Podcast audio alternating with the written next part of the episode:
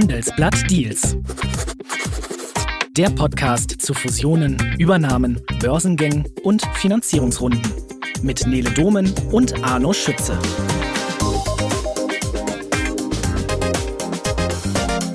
Tun Sie mir doch mal den Gefallen und schauen einmal an sich herunter. Auf Ihre Füße. Tragen Sie gerade Birkenstocks?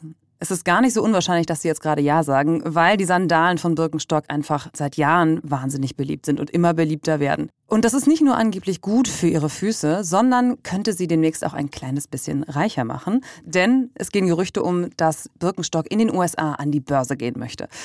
Und was da dran ist und welche deutschen Unternehmen demnächst auch einen Börsengang, kurz IPO, vorbereiten könnten, das wollen wir heute mal klären. Und dazu fragen wir natürlich keinen geringeren als unseren Corporate Finance Korrespondenten Arno Schütze. Hallo Arno. Hallo Nele. Arno, erstmal zu dir. Äh, trägst du eigentlich Birkenstocks? Ah, nee, äh, aktuell nicht. Bin aber auch im Generell? Büro und da kommt das nicht so gut an. Stimmt, das ist keine Ähm, Büroklamotte, ne? Nee, Nee, glaube ich nicht so. nicht, nee. Ja. Also als Kind äh, haben mir meine Eltern tatsächlich äh, Birkenstocks gekauft. Da habe ich da einige Jahre getragen, aber jetzt bin ich irgendwie auf andere Modelle umgestiegen. Mhm. Kann ich gut verstehen. Ich, ich, ich habe den Wandel irgendwie hingekriegt dahin. Früher als Ex-Waldorf-Schülerin mal phasenweise fand ich sie furchtbar. Alle liefen damit rum und ich fand es nicht schön. Und mittlerweile trage ich sie aber auch selber manchmal. Aber ja, das ist auch ein gutes äh, Stichwort, weil uncool, ja, vielleicht mal gewesen. Gesundheitsschuhe von 1774 ist jetzt nicht unbedingt das, womit man äh, meint, äh, einen schlanken Fuß machen zu können. Aber Ja, aktuell ja, total sind, hip jetzt, ja, Richtig, sind viele, ne? wahnsinnig erfolgreich, auch in den USA, alle wollen sie tragen. Und wenn wir mal auf die Zahlen gucken, der Umsatz lag 2012 bei 124 Millionen Euro, einiges 2022 aber schon bei 1,24 Milliarden Euro. Und das ist eine Steigerung von satten ja, 900 Prozent. Bei den Zahlen. verzehnfacht kann man auch einfach mal. Ja. Ganz, ganz, Das stimmt, du hast es mehr mit Zahlen als vielleicht ich. sagen, Ja, genau. Ähm, das ist auf jeden Fall eine heftige Zahl. Viele könnten doch, wenn sie darauf schauen, bei so einem Börsengang jetzt erstmal sehr optimistisch sein, oder? Prinzipiell schon, vor allem wenn man denkt, dass es äh, noch weiter nach oben geht. Mhm. Ich meine, nur dass sie jetzt in der Vergangenheit ein super Geschäft gemacht haben, heißt nicht automatisch, dass sie das in der Zukunft auch tun werden. Mhm, ist ein Punkt, Die ja. Hoffnung ist natürlich, aber let's see. Okay, ja. Dann lass uns doch erstmal darauf schauen, Birkenstock, was ist das eigentlich für ein Unternehmen? Wer steckt dahinter? Die sind ja aufgekauft worden und vielleicht erklärst du uns noch mal ein bisschen, wer da so hintersteckt und was das vielleicht auch für die Zukunft bedeuten könnte, für die Strategie. Ja, Birkenstock ist eigentlich ein Familienunternehmen in Familienhand gewesen, bis vor kurzem die Private Equity Firma L. Catterton die Mehrheit gekauft hat. L. Catterton ist ein amerikanisch-französische Private Equity Gesellschaft, hinter der unter anderem äh, Louis Vuitton und dessen Eigentümer Bernard Arnault steht. Den Rest halten immer noch die Gründer. Und genau, und künftig dann wahrscheinlich äh, viele Aktionäre. Mhm. Jetzt hast du gerade wahrscheinlich gesagt. Wie wahrscheinlich ist denn das? Also erklär uns doch mal kurz, was über einen möglichen Börsengang schon bekannt ist und was nicht. Die Vorbereitungen sind auf jeden Fall gestartet worden. Ein wichtiger Meilenstein in diesen Vorbereitungen ist immer, dass sich so ein Unternehmen Berater sucht, in, in dem Fall Investmentbanken, und die dann beauftragt, am Markt zu sondieren, wie groß das In- Investoreninteresse ist. Das ist jetzt geschehen. Die haben äh, JP Morgan und Goldman Sachs ausgewählt. Da finden jetzt erste Investorenmeetings statt. Ob es dann tatsächlich soweit kommt und die damit rausgehen, das wird man dann im Herbst sehen. Das früheste Fenster ist so im September. Ah, Okay. Zum zeitlichen Ablauf ist es so, ein Börsengang beginnt sozusagen offiziell in dem Moment, wenn eine Firma offiziell bekannt gibt, jetzt geht's los, eine Intention to Float veröffentlicht. Und das ist noch nicht passiert jetzt in dem Fall. Das ist noch ne? nicht passiert, nee. Das wird für September erwartet. Und dann geht's ähm, in Investorenmeetings des Managements und meistens ungefähr zwei Wochen später wird dann die Preisspanne und der Börsenprospekt veröffentlicht. Dann können Investoren sehen, okay, zu so und so viel Dollar in dem Fall werden die Aktien angeboten, können sich ein Bild machen, ist das ein gutes oder schlechtes Investment und können dann zeichnen. Die Orderbücher sind meistens auch so ungefähr zwei Wochen offen. Und in der Zeit sammeln die Banken dann die ganzen Orders ein, geben zwischendrin mal so, so kurze Zwischenstände nach dem Motto, ja, Buch ist jetzt gecovert. Das ist schon mal ein erstes gutes Signal. Dann später irgendwie so ein Signal, okay, Preis könnte sich da oder dorthin bewegen. Und irgendwann ist es soweit, Orderbücher sind zu. Und dann wird ein Preis festgesetzt. Mhm. Und ein, zwei Tage später beginnt dann der Handel an der Börse. Ja, und dann mhm. ist der Börsengang vollendet. Verstehe. Ich weiß, du magst Glaskugelfragen gar nicht. Ähm, trotzdem, Ach. bei, machen wir mal, bei äh, einem Umsatz von 1,24 Milliarden, der Preis für die Aktie. Man kann doch wahrscheinlich davon ausgehen, dass es jetzt nicht unbedingt ein Schnäppchen wird, oder? Also vom Umsatz äh, mhm. auf, den, auf den Preis äh, und, und Schnäppchen zu schließen, ist, mhm. ist, ist ein bisschen schwierig. Ähm, Warum? Also was gesagt wird, ist, dass das so, dass die Bewertung so ungefähr bei 6 Milliarden liegen könnte. Mhm. Gut, ist das jetzt ein Schnäppchen, ist es keins. Da ziehen Investmentbanker dann eigentlich oder Investoren ähm, ziehen da immer Vergleichswerte heran. Die gucken sich an, okay, welche anderen Firmen, welche anderen Schuhfirmen sind an der Börse gelistet, zu welchen Multiples, sagt er, also zu welchen Vielfachen des Betriebsergebnisses, das ist das, wo normalerweise drauf geschaut wird, also zu welchem mhm. Vielfachen des Betriebsergebnisses handeln die. Und dann würde man sagen, ja, okay, hier die und die Schuhfirmen handeln zu so und so und dann hm, bei Birkenstock äh, EBITDA von so und so viel könnte dann ungefähr, naja, 6 Milliarden rauskommen. Mhm, so, das ist dann die Rechnung, die gemacht wird. Okay, und nur um das nochmal klar zu haben, das weiß wahrscheinlich, wissen die meisten, die hier zuhören, aber Betriebsergebnis, das, was quasi am Ende noch übrig bleibt, richtig? Ja, ähm, das wäre eigentlich so das Nettoergebnis. Mhm. Betriebsergebnis mhm. ist ähm, so, eine, so eine Größe, da wird, wird ein, werden ein Haufen Sachen abgezogen. Also, was wird, ja. also man sagt EBITDA, also mhm. Earnings Before Interest, Tax, äh, Depreciation and Amortization, also vor Zinsen, Steuern ähm, und Abschreibungen im Wesentlichen. Langes Wort, genau. ja. Okay. Ähm, gucken wir doch nochmal kurz auf den Eigentümer, nämlich diesen Zusammenschluss aus dem US-Investmenthaus Ketterton und dem Private Equity-Geschäft von LWM Asch, sagt, glaube ich, der Kenner. Das ist ja französisch oder LVMH könnte man auch tun. Die sind weltweiter Branchenführer in der Luxusgüterindustrie und haben Rechte an, ich glaube, 75 Marken habe ich nachgelesen. Gleichzeitig sehen wir aber auch zum Beispiel, das haben jetzt unsere Kolleginnen und Kollegen von der Vivo aufgeschrieben, dass Birkenstock ungefähr 2000 Händlern im deutschsprachigen Raum künftig den Vertrieb ihrer Schuhe ja gestrichen hat. Sehen wir da schon so ein bisschen so eine Linie, das wird mehr und mehr doch ein bisschen eine Luxusmarke und vor allen Dingen auch die Preise für die Sandalen an sich sind ja auch äh, in den letzten Jahren deutlich gestiegen. Könnte man sagen, da lässt sich so ein bisschen so eine Strategie für die Zukunft ablesen? Ähm, ja, vielleicht schon. Also ich äh, war jetzt an der Recherche dann nicht beteiligt. Das mhm. hat unser Schwestermagazin äh, mhm. da ähm, die Vivo gemacht. Ähm, prinzipiell ist es schon so, dass die sich eher so Richtung High-End positionieren wollten und, und wollen in der letzten Zeit. Und auch was das ganze Marketing angeht, da, da geht es dann ja über irgendwelche äh, Promis und Influencer, mhm. äh, Christine Stewart und Kendall Jenner oder irgendwas, die das promoten. Und ähm, es gibt dann, was weiß ich, äh, Seiten, wo diese Boston Clocks, das ist so eine von den Hauptprodukten, das sind diese oben geschlossenen yeah. Birkenstocks, sehen eher so aus wie Hausschuhe. Ah, die man in Arztpraxen auch viel sieht, ne? ja, ja, genau. ich glaube schon. Wo die angeblich ähm, äh, für, fürs Dreifache des eigentlichen Preises auf irgendwelchen äh, Resale-Seiten gehandelt werden und so ja. weiter. Also man versucht es eben. Okay. Und das eben zu, was weiß ich, 350, 400 Dollar oder irgendwas. Wahnsinn. Ähm, was natürlich eine Menge Holz für so eine Sandale ist. Ja, von der noch gar nicht, ja, von der auch gar nicht so klar ist, wie gesund die denn wirklich ist. Da gibt es ja immer verschiedenste so? Berichte. Ja, ja, das ist, äh, wird immer wieder okay. gerne das diskutiert, dass dann Orthopäden äh, aufschreien und sagen, nee, nee, nee, das ist gar nicht so gut für die Füße. Und dann wieder doch. Darum soll es auch gar nicht gehen. Aber es ist schon interessant, wenn man sich überlegt, dass diese Händlerinnen und Händler, äh, denen da die äh, Zusammenarbeit aufgekündigt wurde, auch teilweise die langjährige, dass da auch so ein bisschen die Begründung mitschwingt, na, ihr seid dann vielleicht nicht nicht fancy genug, äh, passt nicht so von, ihr repräsentiert die Marke nicht gut genug. Also ähm, interessant, werden wir mal mhm. weiter beobachten, ähm, wie sich das entwickelt. Okay, jetzt haben wir gerade gesagt, die Schuhe sind wahnsinnig hip. Sie waren ja aber auch mal echt uncoole Latschen.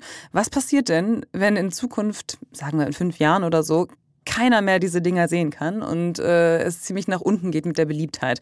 Besteht die Gefahr und dann an der Börse zu sein, ist ja wahrscheinlich nicht die beste Situation.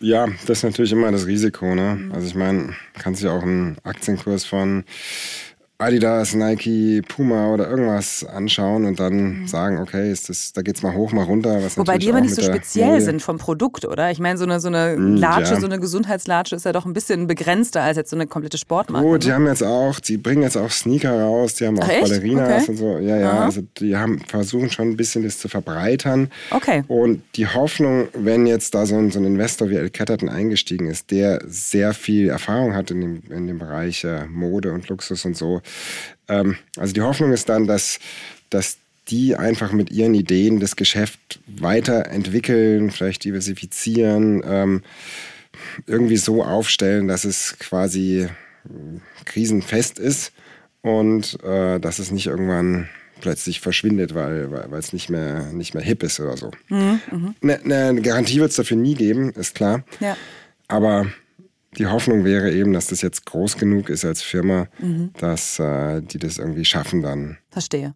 Und dass wir die noch weiter über die Welt verteilt kriegen. Ne? Das ist ja. Genau. Ja. da, ist ja, da sind noch ein paar weiße Flecken, glaube ich, auf der Birkenstockkarte. Also schauen wir mal. Apropos Latschen, hier noch ein Hinweis auf unser aktuelles Sommerspecial, liebe Zuhörerinnen und Zuhörer. Statt vier Wochen können Sie jetzt sechs Wochen lang das digitale Handelsblatt für einen Euro lesen. Und zusätzlich verlosen wir unter allen Teilnehmenden noch zehn Amazon-Gutscheine im Wert von je 500 Euro. Und dafür gehen Sie einfach auf handelsblatt.com slash sommer-special. Okay, die Birkenstocks in den USA, das beobachten wir auf jeden Fall weiter. Vielleicht blicken wir jetzt mal auf Deutschland und welche Börsengänge hier demnächst noch anstehen könnten. Einen haben wir gerade erst gesehen, nämlich Nucera, die Wasserstoffsparte von ThyssenKrupp. Die Aktie liegt jetzt gerade so bei 22, knapp 23 Euro und der Kurs zeigt ja schon so ein paar Schwankungen.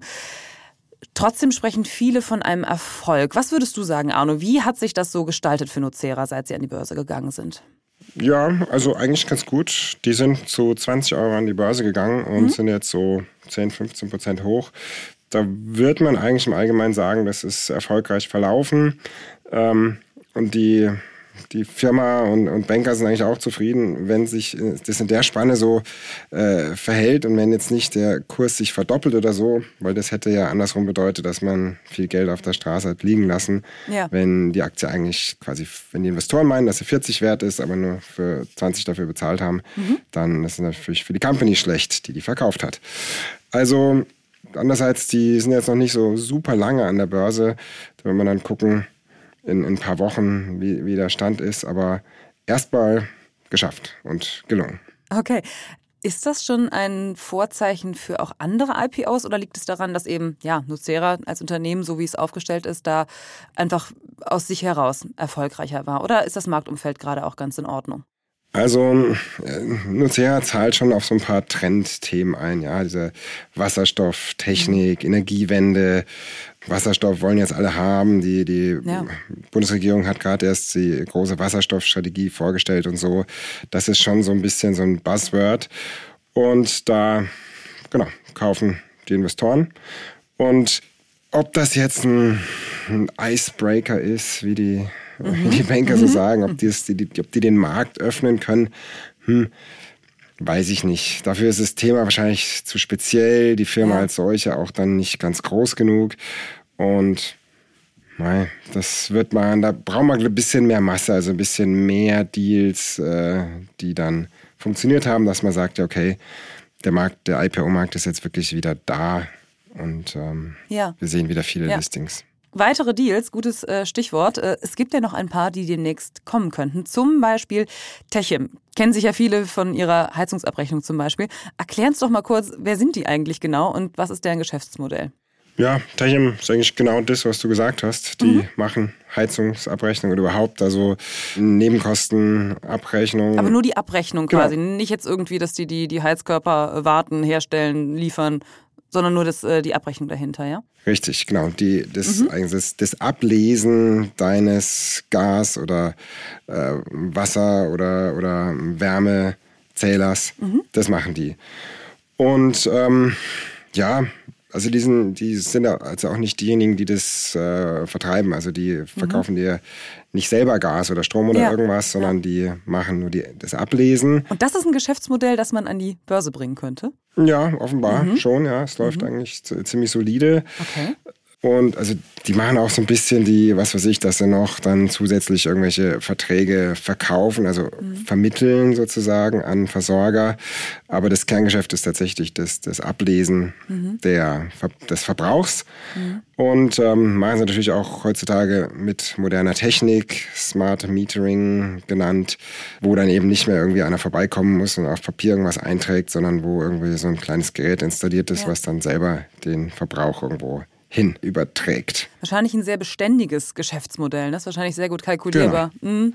Das wächst so mit dem Markt, also quasi wächst ein bisschen so mit der, mit der Baukonjunktur auch. Also je mehr neue Häuser gebaut werden, wo halt diese ganzen Zähler überall eingebaut werden, desto mehr Geschäft haben die ja, gibt keine riesigen Schwankungen gleichzeitig. Mhm. Ne? Und ähm, sowas ist eigentlich was, was äh, ähm, Private Equity liebt. Und Techem ist auch in der Hand von einem Private Equity Unternehmen, mhm. äh, Partners. Und die sind jetzt da seit einigen Jahren drin und haben überlegt, gut, irgendwann müssen wir wieder raus. Das ist ja das Geschäftsmodell von Private Equity, ja. Firmen zu kaufen, irgendwie was mitzumachen und nach ein paar Jahren wieder zu verkaufen.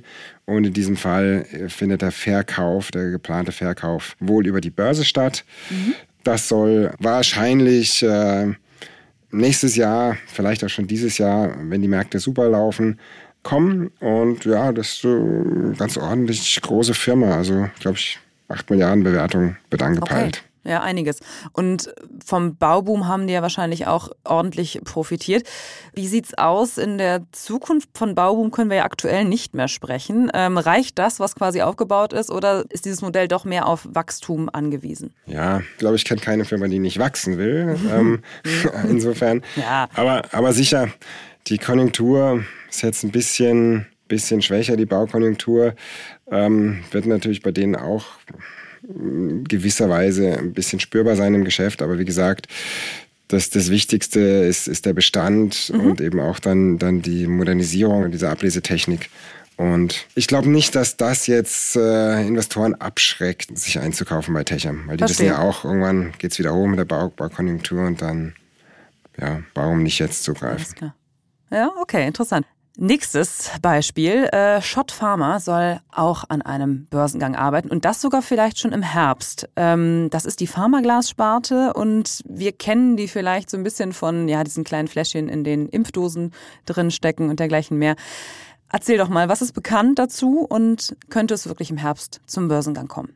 Ja, ist gut möglich. Also ich mhm. selbst glaube, das ist einer von den wahrscheinlich zwei ähm, heißesten Anwärtern, ähm, die in Deutschland an die Börse gehen könnten im Herbst. Wir hatten ja vorher über Birkenstock gesprochen, das ist ein, ein New Yorker Börsengang. Einfach, hatten wir es schon gesagt, weil da El Catterton sitzt. Nee, hat man noch nicht. Und genau. weil mhm. da auch ja. die, die Peers sitzen, also die, die, die Wettbewerber, die so als mhm. Disruptive Consumer äh, gelten, also als, als Konsumentenmarken, die irgendwie den Markt aufmischen, jetzt mal mhm. so so übersetzt. Okay, okay verstehe. ähm, ja. Genau, ja, zurück zu Schott Pharma. Ja, die machen quasi Glasverpackungen für Pharmaprodukte. Zum Beispiel in der Covid-Pandemie haben die Impfstoffdosen in, in diesen Glasdingern von, von Schott Pharma gehabt. Mhm. Ja, ist ein Randbereich von Schott. Wollen sie sich von trennen. Börsengang war schon mal geplant, ist dann wegen der ganzen Marktunsicherheit, Ukraine-Krieg und so weiter, erstmal auf Eis gelegt ja. worden. Jetzt die Vorbereitungen wieder vorangetrieben worden. Könnte so ein Deal werden. Dreieinhalb, vier Milliarden groß. Also schöne, schöne mhm. Größen, Größenordnung auch für Investoren. Mhm.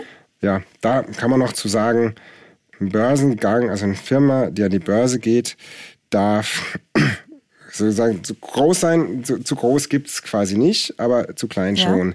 Wenn eine Firma nur eine halbe Milliarde äh, groß ist, sage ich mal, und dann halt ein Teil davon an der Börse gelistet wird, meistens so ein Viertel bis Drittel der Aktien, dann sind das halt insgesamt nicht so viele und dann wird auch nicht sehr stark mit diesen Aktien gehandelt werden, sprich die Liquidität mhm. ist gering. Und das ist dann eigentlich eher unattraktiv für viele Investoren, die sagen dann, ah nee, ähm, bevor ich mir äh, damit meine Zeit stehle, dann äh, lasse ich es lieber gleich. Das lohnt nicht, das ist Kleinvieh, genau. So drei, vier Milliarden mhm. ist eine, eine, super Größenordnung und okay. wenn das Kapitalmarktumfeld so bleibt, wie es jetzt ist, dann könnte das eigentlich gut klappen, glaube ich mal. Ja, spannend. Ähm, Im Herbst. Okay, haben wir, auf, äh, haben wir im Beleg, schauen wir nochmal drauf. Nächstes Unternehmen, äh, da haben wir tatsächlich auch schon mal hier im Podcast drüber gesprochen. Und zwar ist das der Panzergetriebehersteller Renk. Das ist jetzt eine etwas andere Situation. Ich glaube, dass die Info rauskam, ist schon Anfang des Jahres irgendwann gewesen, dass da ein Börsengang anstehen könnte. Ich glaube im Februar. Und heute, jetzt gucke ich mal, wir haben Ende Juli. Wie sieht's aus? Was ist denn passiert in der Zwischenzeit? Läuft es noch oder wird es schwierig? Ja, das läuft weiter. Mhm. Also das Kapitalmarktumfeld war bisher eben nicht so, dass es sehr viele Börsengänge gegeben hätte. Es gab dieses Jahr eigentlich nur zwei der von Nucera haben wir vorher gerade besprochen und dann noch Ionos im Frühjahr. Mhm. mhm. Wenn man so einen Börsengang macht und auch gerade wenn der Eigentümer ist da auch wieder Private Equity, die machen es dann, also die machen es nur dann, wenn sie einen guten Preis dafür bekommen. Und wenn das Kapitalmarktumfeld nicht da ist, dann sagen die ja, nee, derzeit kriege ich einfach zu wenig dafür, dann, dann warte ich noch. Ja, deshalb okay. hat Triton ja. da noch gewartet. Und insgesamt sind die die Makrobedingungen gut für Renk? Also ich meine, Verteidigungsindustrie mhm. ist derzeit im Fokus. Absolut. Und es wird auch nicht Ende des Jahres vorbei sein mit diesem Fokus wahrscheinlich. Ne? Mhm. Wahrscheinlich leider nicht. Also mhm. Renk macht mhm. Panzergetriebe. Mhm. Der Ukraine-Krieg hat die ganze Rüstungsindustrie sehr stark gepusht. Und für Triton ist da, glaube ich, ein guter Zeitpunkt jetzt zu sagen, okay, ähm, wir nehmen das Momentum mit und, und steigen aus über den Börsengang. Ist auch so eine Firma, so zweieinhalb, drei Milliarden groß, also auch wieder eine gute Größenordnung. Mhm. Ähm, ja. Okay, also das geht weiter. Auf dem Zettel. Ja, sehr gut. Das ist gut, dass du das hast. Jetzt hast du aber gerade auch schon Jonas angesprochen, das wollte ich auch noch äh, gleich tun.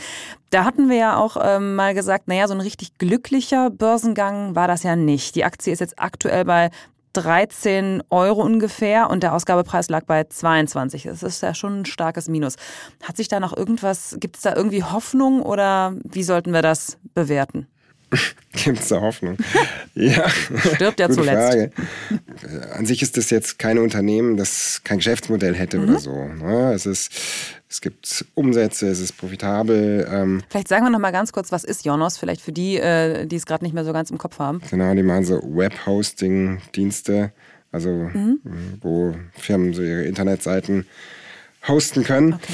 Und Ionos, gut, das gehört äh, United Internet und äh, wieder einem Private Equity Unternehmen, Warburg Pincus, die da aussteigen wollten und natürlich auf einen besseren Markt irgendwie gehofft haben.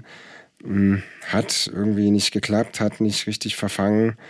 Der ganze Tech-Sektor ist natürlich weiterhin unter Druck. Ja. Kann man sich fragen, war das jetzt das richtige Zeitfenster, um da auf den Startknopf zu drücken? Die Firmen hatten zu Jahresbeginn das Vertrauen, dass es wohl so kommen würde, sonst hätten sie es nicht gemacht. Ja. Tja, manchmal belehrt einem der Markt eines Besseren und mhm. Nachher ist man immer schlauer. Ja, aber vielleicht kommen die Techies ja auch noch mal ein bisschen mehr zurück. Wer weiß, das ja, unbedingt. Ja also mhm. da sind ein paar auch in der Pipeline in Deutschland. Wir haben hier Stepstone, das ist die ja. ähm, Jobvermittlungsbörse äh, von Springer. Wir haben Parship, das ist die Dating-Seite. Alle elf Minuten. Äh, von, ja. Ja, ja, genau. Und naja, let's see. Verstehe. Gut, dann noch ein Kandidat, der in den Staatlichern steht, ist mal zu versuchen an der Börse und das ist Flix. Haben wir auch mal kurz angeschnitten, das ist aber wieder, ähnlich wie bei Renk, schon einige Zeit her und äh, da wollte ich einfach auch nochmal fragen, wie sieht's denn aus? Wann geht's denn weiter? Flix kennt viele von Bus- und Bahnfahrten in eher günstig und die Info, dass die vielleicht an die Börse gehen wollen, ist ja auch schon länger draußen. Haben wir da einen Zeitdruck oder lehnen sich auch nochmal alle entspannt zurück und warten auf einen besseren Preis. Ja, so direkt Zeitdruck wahrscheinlich nicht. Ähm, Flix ist ja eine, ein Startup, das ist eigentlich eine Technologieplattform, über die dann so Bus- und Bahnfahrten vermittelt werden. Ähm, die sind allerdings auch quasi in die Hardware, wenn man so will, eingestiegen. Ja, die haben ja. Greyhound gekauft, dieses US-Busunternehmen. Ähm, und Züge ja, haben sie auch, ne? Züge, genau. Mhm. Flix, Train gibt es auch. Insgesamt ähm, ist da zu sagen, die alle Startups, die, die peilen irgendwann an, mal an die Börse zu gehen und, und Risikokapitalgeber, die dahinter stehen, die wollen auf die Art und Weise dann aussteigen und, und ihren Schnitt machen. Das heißt also, dass Flix irgendwann an die Börse gehen will, ist klar, ist von vornherein klar. Auch da gilt es halt dann den richtigen Zeitpunkt abzupassen. Die sind in ihrer Reise so vom Startup mit fünf Mitarbeitern zu einem großen Unternehmen mit wirklichen Umsätzen tatsächlich schon sehr weit gekommen. Mhm. Die hatten dann natürlich so ein bisschen das Problem in der Pandemie. Ja. Da waren sie eigentlich schon relativ weit und dann plötzlich war alles geschlossen, alle durften nicht mehr verreisen, das Geschäft ist natürlich eingebrochen. Haben die genutzt, haben sich weiterentwickelt und stehen heute so da, dass sie börsenreif sind. Die haben sich so einen sogenannten IPO-Berater jetzt gesucht. Die sind mhm. jetzt derzeit gerade dabei, sich äh, Banken zu suchen, die dann diese äh, Emissionen begleiten, organisieren werden.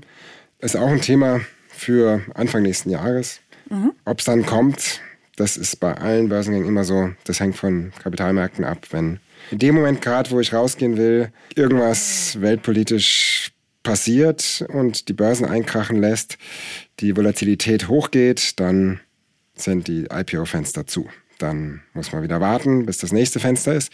Und ist mit diesen Fenstern so, das, das liegt an, an äh, Regularien. Ich kann als Unternehmen nur an die Börse gehen innerhalb eines gewissen Zeitraums nach der Veröffentlichung von Zahlen.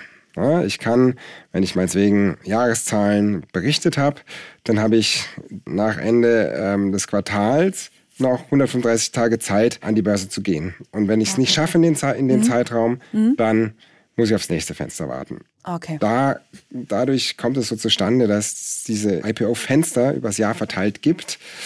Da ist dann das beliebteste Fenster das im September, Oktober mhm. und das um Ostern rum wird auch immer sehr gern genommen. Dann gibt es noch so ein Sommerfenster, was meistens nicht ganz so viele nutzen und ein kleines Winterfenster, was quasi so Ende Januar, Anfang Februar ist, ähm, wo wir in der Regel nur ganz wenige Börsengänge sehen. Okay, das hast du nochmal gut erklärt, danke dir. Das äh, ist erhellend, nochmal zu verstehen, warum es auch mal zu so Verzögerungen kommen kann. Machen wir vielleicht nochmal einen kurzen Schlenker zurück zu Birkenstock. Und zwar hast du gerade nochmal über das Marktumfeld gesprochen. Ich frage mich gerade, wie ist denn eigentlich das Marktumfeld für so eine Marke wie Birkenstock, wenn sie denn jetzt irgendwann demnächst es ernsthaft versuchen wird? Ja, das Marktumfeld ist, ist per se mal für, für Börsenemittenten also dann das Gleiche. Also entweder es ist gerade ein gutes Marktumfeld oder halt nicht. Und dann bei den einzelnen Unternehmen, da schauen die, die Investoren dann drauf, ja, okay, was bietet es? Ne? Mhm. Wie, wie sind die Gewinne? Wie ist das Wachstum? Das hängt dann so ein bisschen davon ab, in welcher Phase wir gerade sind. Also es gab mal diese Tech-Boom-Phase, da haben quasi alle nur auf, auf Wachstum, Wachstum, Wachstum geschaut und da war es quasi egal, auch wenn die äh, Gewinne erst für in irgendwann angekündigt haben, egal, komm, die Aktie wollen wir mhm. haben, die kaufe ich jetzt. Ne? Und derzeit sind wir eher wieder in so ein bisschen zurückhaltenderen Phase, wo die Investoren sagen, ja, Wachstum ist ja alles gut und schön, aber am Ende äh, muss ja irgendwo eine, eine Dividende mhm. herbekommen und so. Und die, die Sandalen die, sind ja da, ne? Also die. Genau. Und mhm. dann kommt es eben darauf an, wie die so eine Firma dasteht. Hat die, ist die profitabel? Wie profitabel ist die? Was hat die für einen Track Record, also was die Rendite angeht. Und da schauen die dann sehr stark drauf.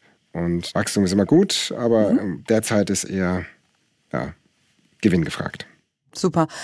Danke für die Einordnung, äh, Arno. Ich habe äh, viel gelernt. Ich hoffe, unsere Zuhörerinnen und Zuhörer waren auch zufrieden. Und wenn sie das nicht waren, können Sie sehr gerne einfach eine Mail schreiben an deals.handelsblatt.com oder bei unserer Umfrage mitmachen. Den Link dazu finden Sie wie immer in den Show Notes. Wir sind auch schon am Ende angekommen äh, mit Blick auf die Zeit. Vielen Dank fürs Zuhören und vielen Dank auch an Lukas Teppler für die Produktion der Sendung. Bis in zwei Wochen und tschüss. Tschüss.